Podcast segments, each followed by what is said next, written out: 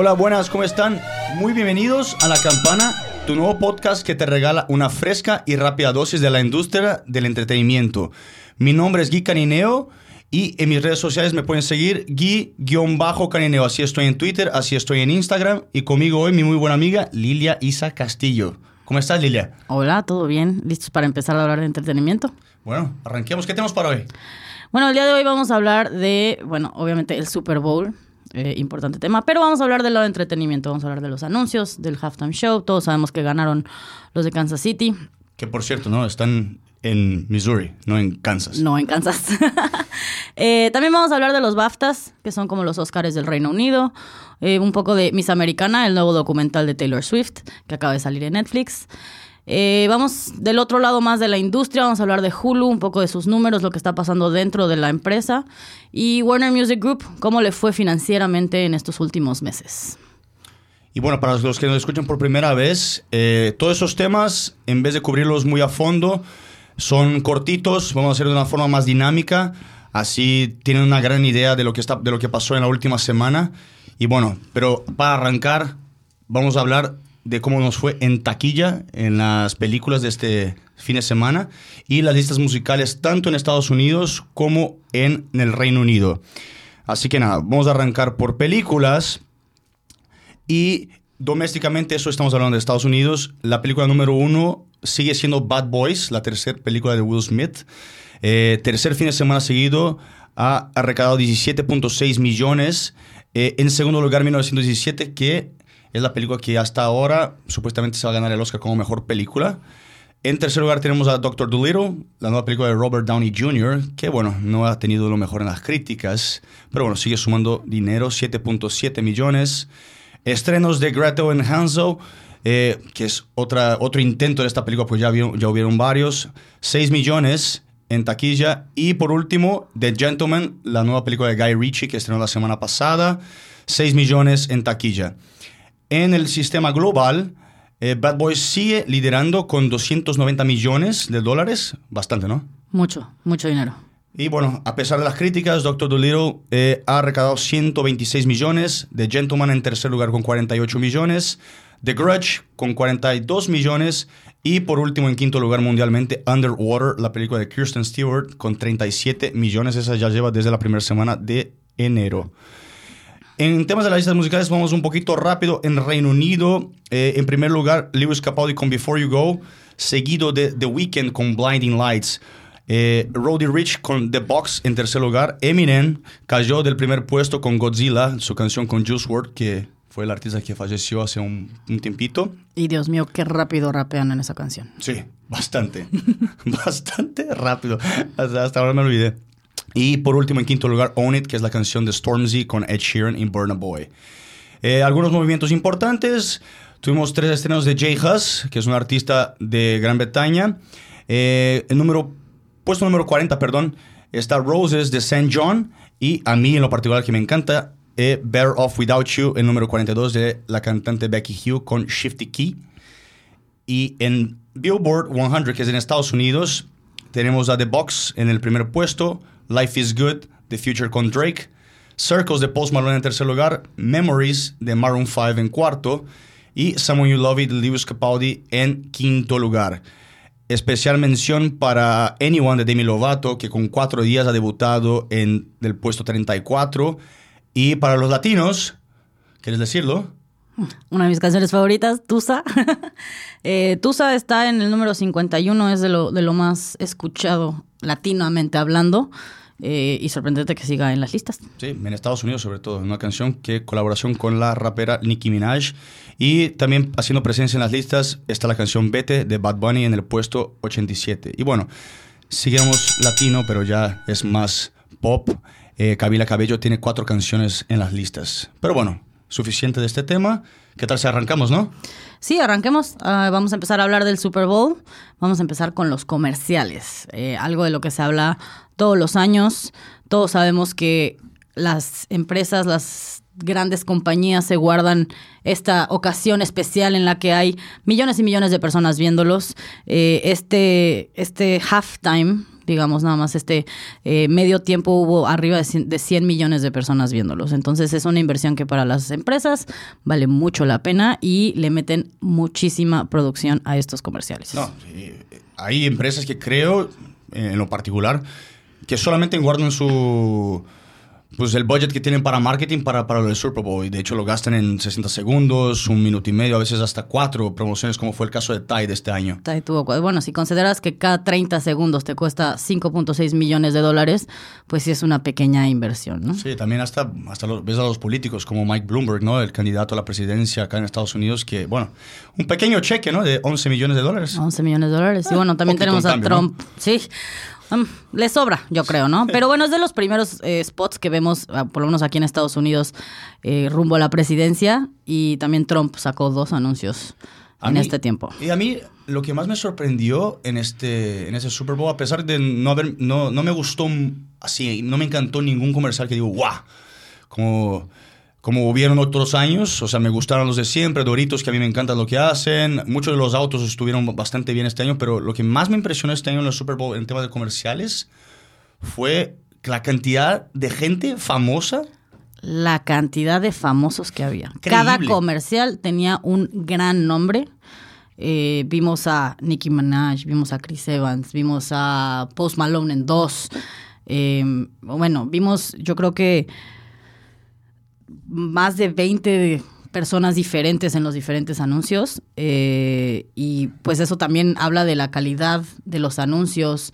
Eh, hubo un anuncio, el comercial de Hard Rock fue dirigido por Michael Bay. Tienes un director de cine produciendo un, un, un comercial, o sea, produciendo un, un, comercial. Entonces sí, sí son, sí son anuncios espectaculares. Hubo más de 50 marcas anunciadas. Sí. Igual no te das cuenta en tres horas, pero más de 50 marcas y 12 películas y series. Y una infinidad de coches también, ¿no? Sí, sobre todo eh, autos eléctricos, ¿no? Eh, hemos visto muchos autos eléctricos, sobre todo el Hummer, que bueno, inclusión de LeBron James. No sé cuándo le habrán pagado, pero seguramente le han pagado bastante, porque tenés uno de los mejores jugadores de la NBA eh, participando en un comercial. Y no, y qué decir de la Michelob Ultra, que es una cerveza bastante liviana, pero para padrones mm. americanos es, pues, es una cerveza considerada medio premium de, la, de las livianas, pero bueno, tuvimos a... Eh, ¿Cómo es que se llama? Tuvimos a... Pues estuvo John Cena, John estuvo Cena, Jimmy Fallon. Usain Bolt en ese, en ese sí. o sea, muchísimas Y también mención especial, Facebook, primer comercial que, que ha sacado en, en, el Super Bowl enfocado en la parte de los grupos, que es una característica que quiere hacer bastante. Bueno, y para no perder la costumbre, Facebook gastando dinero, puso a Sylvester Stallone y a Chris Rock ahí para hacer un pequeño complemento. ¿no? Lo interesante de Facebook es que también está cambiando sus anuncios. Eh, en los últimos meses ha estado anunciando los grupos. Está haciendo todo un movimiento porque quieren que haya más participación en los grupos de Facebook y todos sus anuncios están enfocados en eso. ¿no? Bueno, le salió bien porque de acuerdo con la revista Variety, eh, en YouTube durante el partido, Facebook estuvo en puesto 2 en las más observadas, perdiendo solamente para Amazon, que bueno, con Alexa. Eh, y después le seguimos con Jeep, que estuvo en el tercer puesto. Hyundai, que es uno de los coches que tuvo, no sé si es eléctrico, pero tuvo su función ahí, pero incluyendo un montón de artistas como Chris Evans, eh, John Krasinski y, y, bueno, el David, el Big Papi Ortiz, desde el Red Sox. Big Papi, Big Papi. Eh, a, mí, a mí, como mencionaste, el de Jeep me gustó muchísimo. Coincidencia que también era Groundhog Day, eh, haciendo referencia a películas de los noventas, uh -huh. eh, haciendo mucha referencia a lo old school, que ahorita está muy de moda. También Wal eh, Walmart con su anuncio, con los grandes, con grandes referencias a, a, películas. Si no han visto todos estos anuncios, todo lo pueden encontrar en YouTube. Eh, se los recomiendo mucho. El anuncio de Alexa a mí también me, me, gustó bastante, me dio muchísima risa y Ellen ha estado hablando de él un rato, entonces les recomiendo que lo vean. Y bueno, para finalizar la parte de anuncios, ¿no? Eh, no todo también es entretenimiento. Eh, WeatherTech, que hace partes para autos y toda la cuestión de alfombras y eso. Una historia muy conmoviente en la que él ya, esa marca ya hace comerciales en el Super Bowl por 6, 7 años y este año en especial invitó a que los telespectadores donasen, eh, donaran, perdón, hacia la Escuela de Veterinaria de la Universidad de Wisconsin, porque lo ayudaron a curar al perro de un cáncer, el perro del dueño, lo ayudaron a curar haciendo... Ay, qué bonito. Unos, una, una, especie de tests ahí. Y bueno, nada, este, no todo es entretenimiento, pero ¿Es Super Bowl?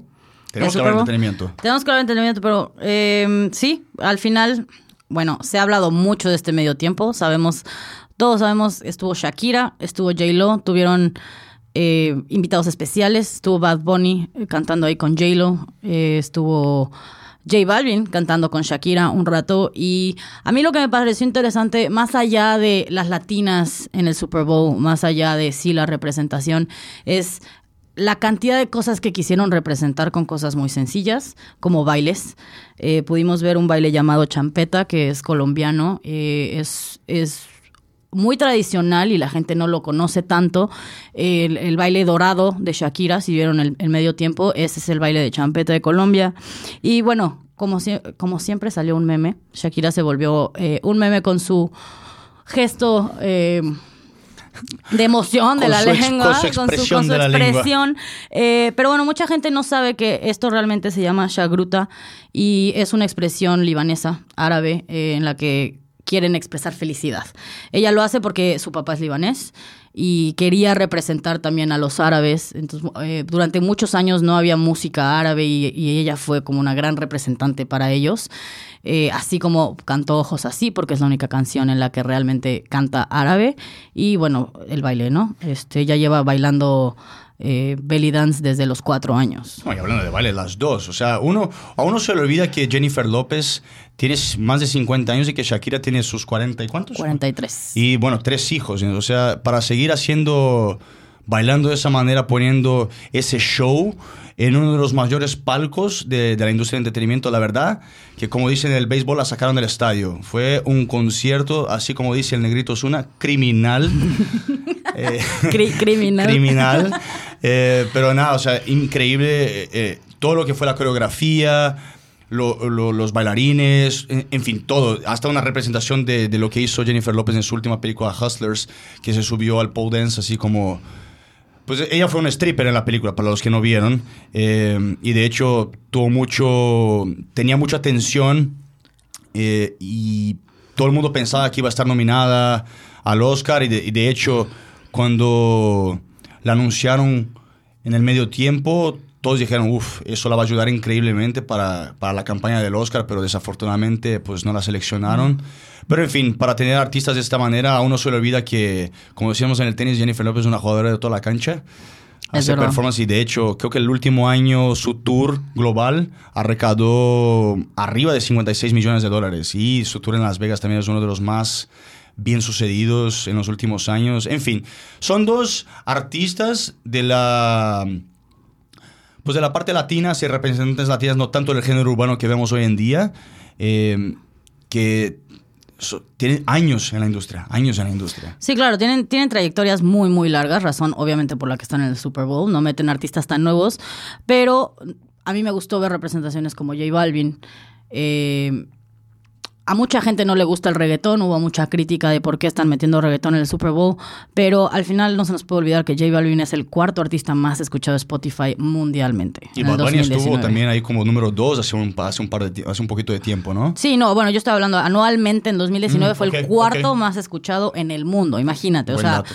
Muchísima gente y hablando de gente, mi gente se ha vuelto un Hit. un hit, un, un himno para todos los latinos que no viven en su en su país o que viven en países que no son latinos, se ha vuelto un himno de representación, de reunirte con tu misma gente. Entonces, eh, creo que fue muy importante que lo cantara, que estuvieran ahí presentes y también representando un género que es- nos guste o no, nos está poniendo a los latinos en el mundo. No, y para finalizar con eso de mi gente, en verdad si tienes una canción en la que la reina, Beyoncé, quiere hacer una participación especial y quiera tener una pieza, o sea, una pa- ser parte de esto, ya, ya te lo dice todo. Es porque algo tiene tu canción, ¿no?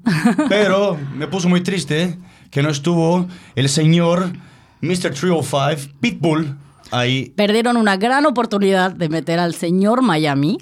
Señor Miami, no hay persona que más represente Miami que Pitbull, en mi Pitbull. opinión, dejemos claro, en sí, mi no, opinión. claro, claro. Pero la verdad es que fue un, un, super- un- un medio tiempo muy completo. Fueron 10, 12 minutos de pura acción, de puro movimiento. La hija de, de- de Jennifer López también cantando muy bien.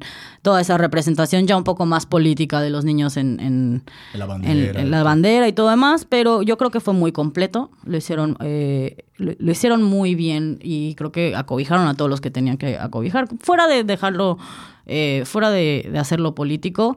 Y bueno, es Miami, ¿no? Es la capital de los latinos. Tienes que hacerlo completamente latino. No, y como, te- y como lo dijiste, más de 100 millones de telespectadores y, y para finalizar con un dato, fue el octavo medio tiempo más visto en la historia del de los medio tiempos del Super Bowl. O sea que nada mal para ser dos latinas. Exactamente. Creo que lo hicieron muy bien. Pero bueno, suficientemente de deportes por, este, por el día de hoy. ¿Qué? Tenemos películas. Hablemos de películas otra vez, nos encantan las películas. Eh, este último fin de semana fueron los BAFTAs, que, como ya mencioné, son como los Oscars del Reino Unido, son los, los British Academy Film Awards. Y pues bueno, al final no hubo mucha sorpresa en la parte de actuaciones, ganaron todos los que venían ganando, los que ganaron los, los SAGs, los que ganaron Golden Choice, los que estuvieron ganando eh, en actuaciones, pues continuaron ganando. Entonces parece que se está perfilando a que pues los Oscars van a ser las mismas premiaciones Sí. de lo que viene, viene siendo. Y para los que no están siguiendo, bueno, un resumen rápido. Mejor actor está siendo Joaquin Phoenix por la interpretación de Joker. Eh, Zellweger por su interpretación de Judy. Brad Pitt como en, en- su actuación al costado de Leonardo DiCaprio en Once Upon a Time in Hollywood. Y Laura Dern en su película Marriage Story, que es de Netflix. Todas esas actu- actuaciones han, han básicamente ganado todos los premios hasta ahora y aparentemente no, no va a haber mucho. Lo que sí, lo que sí puede haber cambios eh, es en la parte del- de los guiones. Porque bueno, hay premios muy grandes para los que no acompañan mucho de esta industria, que, que son los Critics' Choice, son los Golden Globes, son los SAG Awards, pero también hay, hay otros premios que para guionistas, para directores, para productores, que no tienen tanto peso en, la- en los medios, pero al final de cuentas para perfilar o para decidir quiénes va ganando más o menos, tienen, tienen su cierto histórico eh, en contribuir para eso. Y este fin de semana Jojo Rabbit ganó como mejor guion adaptado, tanto en los BAFTAs como en los Writers Guild Awards, que es para los, los guionistas, y en guion original Parasite, que es la película surcoreana, que a mí, para mí, fue la que más me gustó del año pasado, ha ganado en los dos, en los dos premios también. Así que quizás si podemos tener modificaciones, ya Little Women en guion adaptado no está, eh, quizás sea la, la primera opción, al igual que Once Upon a Time Hollywood como guion original. Pero bueno, también está la parte de, de la música, ¿no? Sí, en, en la parte de la música eh, ganó el, la mejor banda sonora, eh, Joker, este, y, y creo que también fue un poco de sorpresa. Y la otra categoría que a veces se nos olvida un poco, pero y está completamente dispersa, Dispersa. digamos, es la de eh, mejor película animada. ¿No? Tienes Klaus, tienes eh, varias que han, este, en los BAFTAs ganó Klaus. eh, y han estado ganando diferentes premios. No ha habido una constante, entonces no sabemos quién pueda ganar el Oscar en ese momento. Sí, porque de hecho han ganado, ha ganado Missing Link, ha ganado Klaus, como has mencionado, y I Lost My Body, que también es otra película de Netflix. Klaus es de Netflix, perdón, que no, no, no he mencionado antes, pero está como... es- no, no, comparado con las otras categorías, es una de las que uno no puede todavía predecir qué es lo que va a pasar. Que al contrario, para mejor película, que muchos de los críticos están diciendo que pues, está medio aburrido esto porque todo indica, como he dicho antes, que 1917 gane mejor película. Yo, si tuviese que opinar, diría que un 90% de chance que eso pase, a pesar de que varios críticos quieran que Parasite gane por ser una película distinta y no tanto... Es como le dicen acá un safe choice, que es una... un- un- una, Una opción segura, ¿no? una- irte una opción irte por la fácil, digamos. Que, queriéndolo, es, es cine- cinematográficamente, yo no soy ningún experto, pero lo poco que entiendo sé que es, eh, Es, eso es lo que pusieron.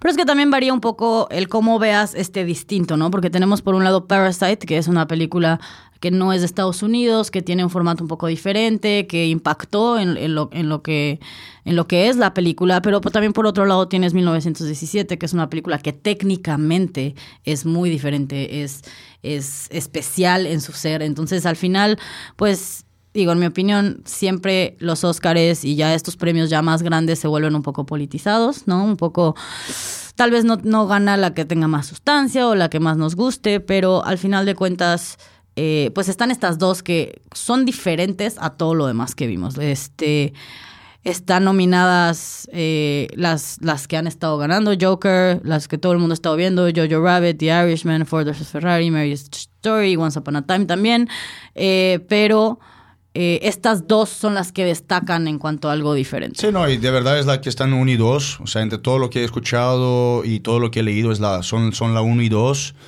Eh, pero han dicho últimamente que quitando el año donde ganó Moonlight, que los críticos dicen, ¿no? Yo no soy uno de ellos, que normalmente que los Oscars tienen la tendencia en dar el premio a la película que no es la mejor película, pero desde el punto de vista de lo que analizan ellos, que van por la por la segura. Que no, que no me malinterpreten, 1917 es una excelente película, pero es Primera Guerra Mundial, solo lo que, lo que han hecho es hacerlo de una forma distinta en la parte más técnica, que seguramente esa, categoría de cinematografía la lleve eh, tranquilamente. Seguramente. Pero bueno, eh, la parte de directores, eh, Sam Mendes, que es el director de 1917, también creo que lleva un poquito a la delantera, no tanto como la película, pero yo diría, si tuviese que adivinarse un 75%. Pero bueno, vamos a ver si Bong Joon-ho, que es el director de, de Parasite, haga una sorpresa, ya que la categoría internacional seguramente se la va a llevar. Pero bueno. Y finalmente, o sea, ya veremos la próxima semana, ¿no? Los, ya tenemos los Oscars encima el, domingo. así que el próximo episodio podremos hablar aún un poquito más a profundidad de los premios Oscars como tal. Pero hablando de películas, vamos a seguirnos al siguiente tema, que es Miss Americana, el documental de Taylor Swift, que todo el mundo lleva esperando. Salió en Netflix este último fin de semana y bueno, creo que... Mundialmente, todo el mundo lo puede ver. Bueno, todo el mundo, todos los países donde está Netflix lo pueden ver y quien pague Netflix o se lo robe el primo. Cualquiera de las dos. la verdad, ¿eh? ¿eh? pero bueno, aquí creo que tenemos opiniones un poco diferentes sobre la, el documental. Yo personalmente me encantó porque vemos una Taylor Swift humana, ¿no? Que es lo que han eh, eh, dicho los críticos. Y más allá de verlo como fan, porque yo no soy fan ah, vuelta loca de, de Taylor Swift, pero Em, yo pensé que iba a ser un documental en el que iba a ser drama y pobre de mí y soy una víctima con todo este rollo que ha estado teniendo, que si su música, que si no, pensé que se iba a ir por ese camino y la verdad me sorprendió siendo un documental muy real, con muchísimo... Em, con muchísimas imágenes grabadas por ellas, con muchísimos videos de su celular, de su vida, y no un documental, digamos, eh, producido, básicamente. No, y a mí como, como, como has dicho, tuvimos opiniones distintas. Eh, a mí me impactó en cierto modo, pero no tanto. Eh, siento que, o sea, te guste o no, Taylor Swift es una excelente artista. Lleva haciendo eso hace años. Como compositora es increíble como, como escribe. Te guste lo que escriba ella o no. A veces todo el mundo dice, ah, no, porque escribe solamente de los novios que, con, con los que rompe y toda la cuestión, pero cómo funciona su mente y eso lo demuestra mucho en el documentario eh, usando el celular, que escribe, está haciendo a veces hasta sonidos, eh, poniendo las claves en el piano, tocando.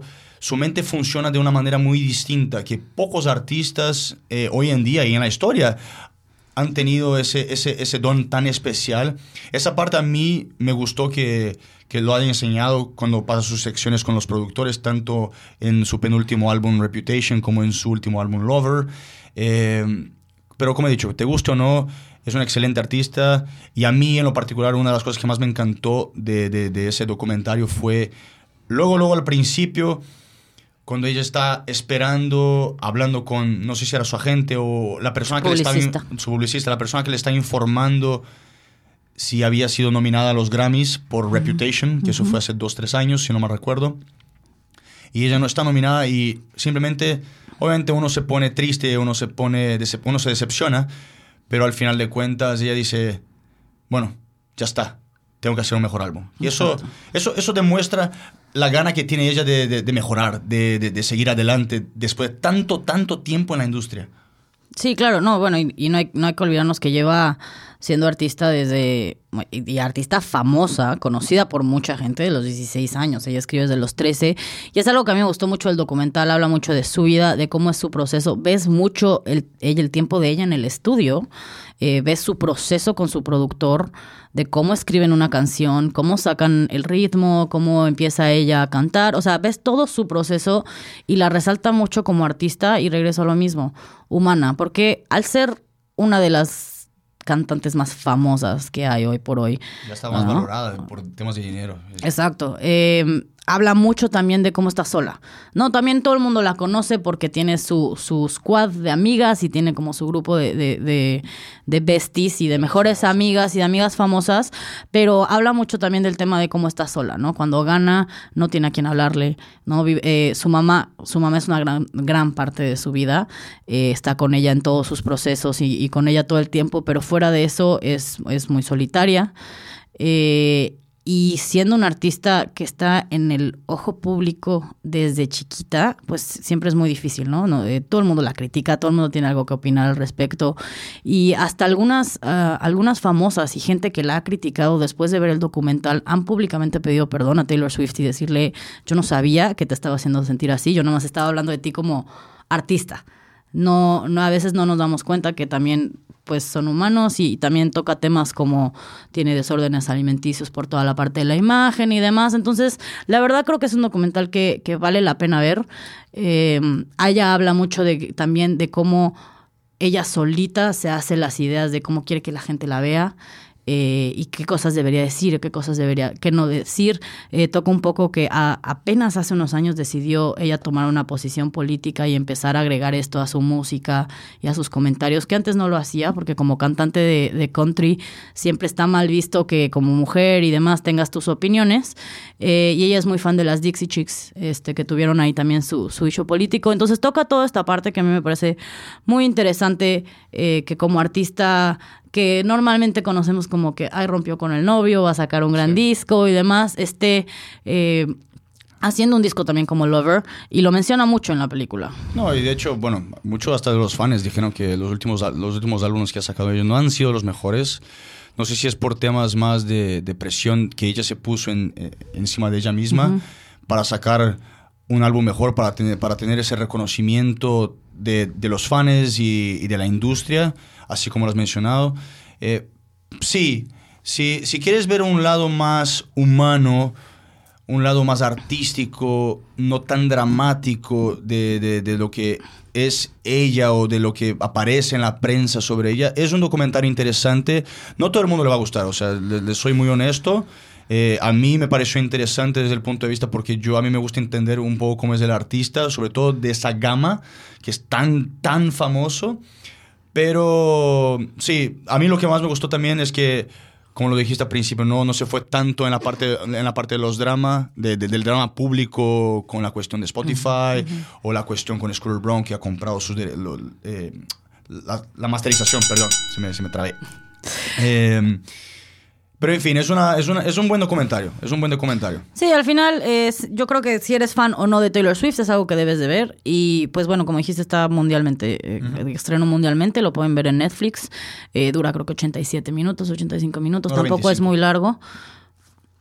Tampoco es? muy largo. 85 minutos, hora 25. Es lo mismo. Eh, pero sí, véanlo, véanlo en Netflix, eh, hagan su propia opinión y, vean un poco de la vida de Taylor Swift. Y hablando de, de, esta parte de streaming, de streaming eh, esta guerra, bueno. Eh, si no vive en Estados Unidos, Hulu es uno de los de, las plataformas de streaming más grandes. De los jugadores. Del, de, sí, los más grandes que hay eh, en, el, en, el, entretenimiento. Bueno, ahorita en, esta guerra de streaming solo está disponible en Estados Unidos. Por ahora. Eh, por ahora. Pero, ¿por qué estamos hablando de este tema? Porque, bueno, Hulu Disney ya compró el 100% de Hulu, entonces muchos creemos que realmente es una guerra, pero pues no, Disney, Disney tiene a Disney Plus, tiene a Hulu, tiene a HBO y tiene pues varias eh, varias plataformas. Eh, pero bueno, cuéntanos qué pasó con Hulu.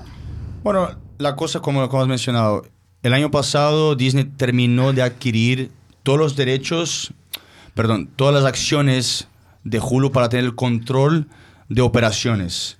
Terminó, tiene el 100% como has mencionado. Y lo que pasa es que en los últimos días el CEO de Randy Freer de, de Hulu, después de dos años en el cargo, se ha bajado del puesto por cuestiones de, nueva, de, de estructuraciones nuevas adentro de, la compañía, más por la parte de Disney. ¿Y, ¿Y qué es lo que pasa? Ha habido cierto caso el año pasado con Time Warner y ATT. Para los que no saben, ATT compró a Time Warner, que es dueña de HBO, que es dueña del Turner Network, Turner Communications, que tiene TNT, tiene CNN, en fin. Y durante la compra, después de la compra, perdón, lo que pasó es, dijeron que los directivos iban a quedarse ahí y al final de cuentas el año pasado el CEO de HBO se bajó y el presidente de Turner también se bajó.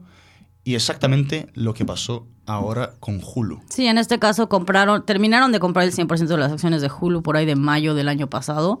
Eh, y lo dejaron, lo dejaron ser por un rato porque estaban más en este rollo de, Disney Plus, eh, de sacar la nueva plataforma y demás. Entonces los dejaron ser por un momento, pero bueno, ahora que estamos empezando el año, decidieron que era momento de cambiar un poco las cosas. Hay rumores también de que se está empezando, eh, pensando en expandir Hulu internacionalmente, no ya no nada más aquí. Entonces, eh, pues es un gran cambio, ¿no? Hacer que, pues bajara el presidente, bajar el CEO de, una compañía. Y un buen CEO que al final, en los dos años que estuvo, logró subir sus números a 29 millones de, suscriptores. Es una plataforma que necesita suscripción igual que, Netflix, eh, que es un número amplio. Si consideras que solo está en Estados Unidos, 29 millones de personas es, es, es un número bastante alto. Sí, hemos visto últimamente las noticias como Netflix ha perdido mucha cancha acá dentro de Estados Unidos internacionalmente ha tenido un crecimiento absolutamente ridículo. Eh, y eso creo que es lo que apunta Disney con Hulu queriendo hacerlo más internacional. A, a tratar de achicar un poquito más ese mercado. Eh, acá en Estados Unidos, para los que no saben, tienen una como un combo, por decir así. No tanto como McDonald's, pero, pero un combo Disney Plus, Hulu y ESPN Plus. Que a los que les gustan ESPN no les, no les conviene tanto porque ESPN Plus no tienes que tener tanta, tanta opción. Todavía el tema de los deportes para las cosas de streaming es la pregunta del millón. Que una vez que, para mí, una vez que resuelvan esto, se acabó la televisión por cable. Claro. Y eso también es algo de, volviendo al tema de ATT, lo que están haciendo, por eso compraron, por eso gastaron más de 80 billones de dólares comprando eh, Warner Media. Así que, bueno, todo ese tema de, de, Hulu quizás no sea algo tan, tan interesante en la cuestión de entretenimiento, pero es algo a ser observado para, lo, para los próximos años, porque quizás y lo vean en su país. Pronto, posiblemente. No, y de hecho también está la cuestión, antes que se me olvide mencionar, Fox, como es también de Disney, muchos de los shows que van a salir ahora van a, en vez de irse a Disney Plus, se van a ir a, Hulu. Sí, claro, algo de lo que están intentando hacer justo con, con esta, eh, digamos, separación dentro, aunque son dueños de todos, pues lo tienen un poco separado. Quieren reorganizar todo su contenido un poco. Eh, ahorita Hulu tiene mucho programa viejo, este, pero también es un, una plataforma en la que puedes ver episodios nuevos cada, cada, tempo, cada semana de las temporadas que están ahorita en, la, televisión, de alguna de, de sus cadenas. Pero lo que están intentando hacer es no tener todo en Disney o no tener todo en Fox, sino empezar a distribuir un poco todo su contenido para que al final pues le entres a este combo de ten todas nuestras aplicaciones en unas. Entonces es más, es interesante verlo desde el punto de entretenimiento porque es más allá de una carrera y una pelea entre servicios de streaming, si no nos damos cuenta es un vamos a hacer que tengas todas. Sí, y eso es lo que están de verdad buscando pues los consumidores y también los jugadores, porque al tener tanto, al final de cuentas, si uno quiere pagar todo, va a terminar pagando casi igual que cable. Y cable, yo hace mucho tengo cable, no sé cuánto uno paga por cable para tener tantos canales y para tener HBO, que son los más premium. Pero al final de cuentas, si uno quiere tener HBO Max que va a salir ahora, o tener Peacock que va a salir el año que viene, que es de NBC, o tener Disney Plus, más Netflix y más Amazon Prime Video, todo, todo eso te, va, te, cuesta dinero. Entonces, es la cuestión que vuelvo a, la cuestión de los deportes. El que, el que pues, desvende ese misterio, pues se va a ganar todo. Se va a llevar todo. Eh, y bueno, cambiando un poquito el, giro, cambiamos de televisión, vamos a hablar un poquito de música. Eh, y Warner Music Group es eh, esta, esta disquera, esta, esta conglomerado de música eh, que se separó de Warner Media hace 16 años. Eh, y son una empresa por sí sola. Eh, muchos creemos que porque vemos el nombre Warner, no es lo mismo Warner Media, no es lo mismo Warner Music Group. Entonces, ellos como disquera, como conglomerado de música, llevan solo 16 años y este último trimestre fue su número, reportaron números que nunca habían reportado. 16 años, el, trimestre fiscal, mm, el mejor de, su historia. Tuvieron un aumento interanual de 4.4%, llegaron alrededor de 1.256 billones de dólares. Y como, bueno, hemos dicho, es su mejor, trimestre, su mejor resultado trimestral. Así que... Y eso lo vemos mucho por la cuestión del, streaming. Obviamente tenemos los beneficios de, de algunos artistas, si los quieres mencionar. Eh, bueno, sí. Eh, artistas como Tones and todos hemos escuchado Dance Monkey 800 veces en la fiesta. Mi papá no le gusta eh, tanto. En el coche, en todos lados. Eh, Tones and se ha vuelto un, artista muy redituable. Artistas como Ed Sheeran, obviamente. Stormzy, que en, en el Reino Unido es muy grande y artes como Coldplay, ¿no? Que son grandes nombres que tienen, pero eh, como mencionas, eh, la parte importante de esto y por qué están reportando números tan grandes y por qué están logrando crecer de esta forma este trimestre, creo que tiene mucho que ver con el streaming, como dices. Eh, el 54.3% de sus ganancias son de streaming, tal cual. Entonces, realmente es lo que les está generando mucho dinero y, y como todos esperábamos la parte física, ¿no? La venta física de, la música, pues cada año eh, se reduce. No, y bueno, y, tocando un poquito la parte física, sorprendentemente, bueno, eso quizás no sea tanta sorpresa porque hemos visto últimamente mucha gente con los viniles, toda esa parte más vintage, y la gente quiere volver un poquito al tiempo de, la época de nuestros papás, quizás. Eh, eso ha subido, pero bueno, no, no es un número así que va a ser súper, súper influyente, pero eso reportado por Nielsen, que reporta todas esas cuestiones de números, eh, ha sido positiva de la parte física. Pero bueno, volviendo a lo digital, que eso es lo que vamos en, nuestra, en la industria por hoy, los ingresos digitales en lo general también tuvo un crecimiento de 12.6%, alrededor de 633 millones en ingresos. Y también por publicaciones. Creo que la nueva directiva de Warner Chappell Publishing eh, ha, hecho bien en el último trimestre. Tuvieron un aumento de 5%, alrededor de 173 millones de dólares. Y bueno, como has dicho, físicas, licenciamiento ingresos, pero provenientes de publicación de músicas para performance. En los shows, cuando tiene que la parte de licenciamiento quizás no esté dando tanto ingreso por los temas de, copyright y, y, todas esas cuestiones. Sí, no, y, lo, y lo que es interesante, y por qué estamos hablando de, los números de Warner y por qué estamos hablando de estos porcentajes, al final es, eh, es importante ver cómo se comporta la industria de la música, ¿no? Nosotros creemos que pues las disqueras son, toma, te doy tu cheque, ven a hacer un disco y lo distribuimos y seguimos creyendo que hacen dinero nada más de los conciertos, ¿no? O sea, hace muchos años uno sabía que una banda necesitaba dinero cuando se iban de tour eh, y era una gran forma de, generar muchos ingresos. Como dijiste, pues Jennifer López hizo cincuenta y tantos millones eh, de su tour. Pero el streaming, la parte digital, eh, también es una parte muy importante y pues está claramente reflejado en que han aumentado sus números como, como nunca los habían tenido. No, sí, lo que dijiste, la parte de, los tours y eso, hoy en día es donde el artista por lo general hace más tiene más ingresos. Porque la parte del streaming, por más que ayude por un lado, al artista no es que le conviene mucho, pero eso es todo un temita complicado a tratarse y mejor dejamos para otro día. Eh, pero hablando de oportunidades, lo que ha hecho y lo que están mirando eh, Warner es quizás entrar en, en, mercados emergentes, emergentes para ellos, porque bueno, estamos hablando de plataformas de videos cortos como TikTok, que para ellos quizás sea nuevo, pero tiene más de 1.5 billones de usuarios y que pasan un promedio de 52 minutos por día en la aplicación y el número con una tasa de interacción de 29%. Claro que no hay que olvidar que la canción de Old Town Road de, de Lil Nas se hizo famosa exclusivamente por TikTok. Alguien la encontró por ahí y fue lo que lo llevó a tener eh, disco de oro, disco de platino y lo que lo está llevando a, ganar todos estos Grammys, porque era una canción que estaba perdida hasta que llegó TikTok y la explotó. Entonces, importante que, que se metan a esos mercados emergentes. Sí, y, eh, y además algo interesante, están viendo redes de gimnasios. No sé, no, no han puesto mucha información sobre eso, pero me pareció interesante que eso sea un mercado donde estén mirando.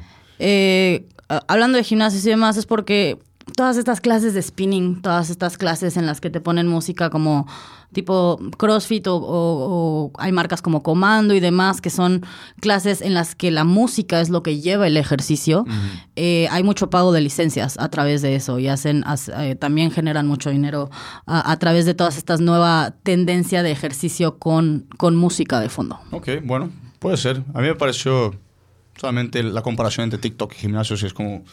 mm, como Son muy- dos mundos dos diferentes. Sí, mundos muy diferentes, ah, sobre todo por la gente que lo frecuenta, porque Sí, en claro. TikTok creo que la, el promedio es en- entre 16 años y 24 años la- el promedio de gente que está por ahí. Pero bueno, para terminar el tema de Warner, los ingresos netos que tuvieron, 122 millones, que comparado con el último trimestre del año anterior, 86 millones. Así que bien por Warner, muy buenos artistas, todo el mundo tiene algún artista que está metido en ese grupo. Así que bueno, sigamos de música. Pues finalmente nuestra última sección, Redescubriendo Talentos. Eh, esa es una parte en la que nos gusta hablar un poco de artistas que tienen números altos, que sí tienen su grupo de fans, pero igual no son estos artistas top Taylor Swift que conocemos. Eh, entonces, por eso le- nos gusta hablar un poco de, de estos, eh, digamos, artistas ocultos en, en el mundo. Darles un empujoncito. Pues al final son, son artistas que a nosotros nos gustan. Hoy vamos a hablar de Lovely the Band. Eh, el nombre va todo junto. Tal cual, eh, así decidieron llamarse. Y bueno, son unos chicos de aquí de Estados Unidos que les gustaría, ellos les gustaría tener una historia increíble de cómo se conocieron, pero se conocieron en un bar. Uno creo que le escribió en Instagram a otro, fueron todos a comer comida china y, y decidieron hacer una banda. Esto fue hace menos de un año y ahorita ya tienen, ya están firmados con un con una disquera y están sacando eh, un álbum. Sí, no, es, una banda de indie pop, indie rock, o rock alternativo, lo que le quieras decir, porque pues, hay tantas categorías en el rock hoy, bueno, en la música, que uno ya no sabe ni cómo definir a la, pers- a la persona o, o a la banda. Pero en fin, como dije, se conocieron en un club en la noche y eh, al final de cuentas su primer sencillo, primer sencillo, Broken, tuvo, muchos, tuvo mucho éxito en, la- en varias listas de Billboard. Que para los que no saben, los que mencionamos, Billboard es lo que rige la, la música acá en Estados Unidos. Para deciros unos números, unos rankings que tuvieron, fue la número uno en canciones alternativas siete semanas seguidas. La número uno en el Rock Airplay, que es la parte de radio, nueve semanas consecutivas. Número 10 en canciones de radio, pero ahí con todo, con todas las categorías, con todos los otros géneros. Y el número que pues, más le importa en la, en, la, en la escena global, que es el número 20, tuvieron número 29 en el top 100 del Billboard 100. Y como lo dijiste, después del éxito de ese, de ese sencillo, firmaron eh, con Sony Red y Another Century Records y eh, sacaron su primer álbum el año siguiente, que tuvo en cuál posición? 108 168 creo que. Posición número Billboard 200. 168. Sí, apenas salió en, en agosto del año pasado. Eh, y este, eh, hablando de esta primera canción, Broken, que sacaron eh, en Spotify, que también es lo que a veces la gente solo ve, ¿no? No, no se fijan en, en Billboard por, por, por cuestiones personales. En Spotify tiene, Broken tiene 140 millones de reproducciones. Bastante. Y ellos como artistas tienen arriba de 2 millones de escuchas eh, al mes. O sea, sí son un- una banda que se escucha. Eh, su, su álbum tiene un, un- un sello, un- unos labios, una- un beso, digamos, eh, y se volvió como parte de su imagen, se volvió parte de, de todo su marketing también. Eh, y bueno, les ha ido muy bien eh, con, con- con esta canción y con este álbum. Ahora ya están tureando con Five Seconds to Summer. Eh, que bueno, tienen música más o menos parecida a lo que ellos tocan, un rock ahí como... Yo los, yo los defino un poco como un rock, conoce boy band, tipo, ¿no? Como si los One Direction hicieran rock, eh, rock alternativo, algo Ah, por el estilo. interesante comparación. Este, pero no, su música, la verdad es que, pues, habla de los temas que tenemos ahorita eh, todos presentes, ¿no? Habla también de, de temas de salud mental, este, cómo es el vivir el día al día. Entonces, también tienen canciones que son fáciles eh, de, reflejar en tu vida propia. No, en verdad, yo creo que te, he comentado fuera de esta grabación que he escuchado esa la, la canción que sacaron ahora el viernes, es un nuevo sencillo. Yo la escuché por primera vez y dije, ah, interesante. Y yo no me acuerdo la última vez en la que a mí, o sea, en, en la que salvé la canción, o le di el like, como le dicen en Spotify, para tenerla ahí en mis listas personales, una canción de rock. Que quizás no sea el rock que, que muchas personas, no, no, no es un Red Hot Chili Peppers, no es un Aerosmith, no es rock, rock, es un rock Sino rock pesado. no es un rock pesado, como dijimos, es un rock, es un rock indie más alternativo, Yo le diría rock bonito. rock bonito. Ay, rock qué- con canciones ay, bonitas. qué cute, entonces, ¿no? Pero a mí me encantó y, y yo la salvé porque tiene, diferente, tiene una vibra diferente, tiene una, tiene una vibra distinta.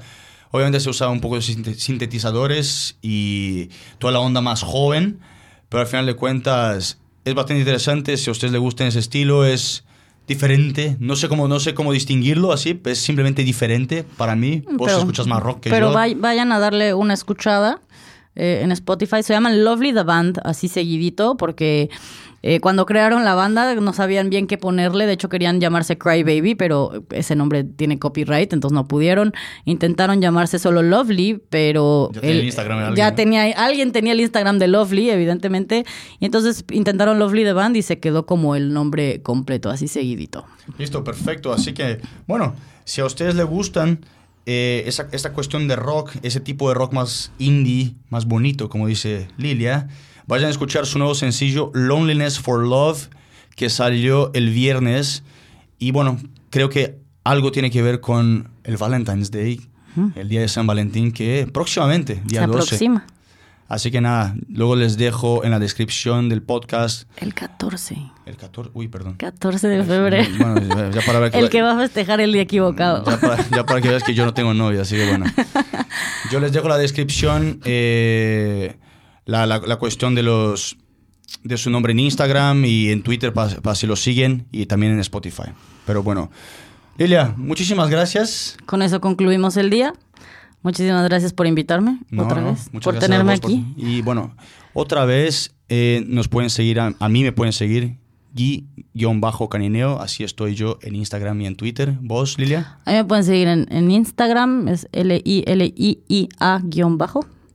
Y nada, eh, lo que quieran, por favor, déjenos recomendaciones. Estamos mejorando, queremos saber la opinión de ustedes, qué es lo que le gustó, qué es lo que no le gustó, recomendaciones de temas, si quieren que, si quieren que hablamos de algo más entretenido, qué sé yo, que no sea tan, tan, tan informativo en la parte de- del business. En fin, cualquier opinión es, es importante. Y bueno, muchísimas gracias una vez más. Y espero la próxima semana en un nuevo episodio de La Campana, el podcast que te regala una fresca y rápida dosis de la industria de entretenimiento. Muchísimas gracias. Un abrazo a todos. Adiós.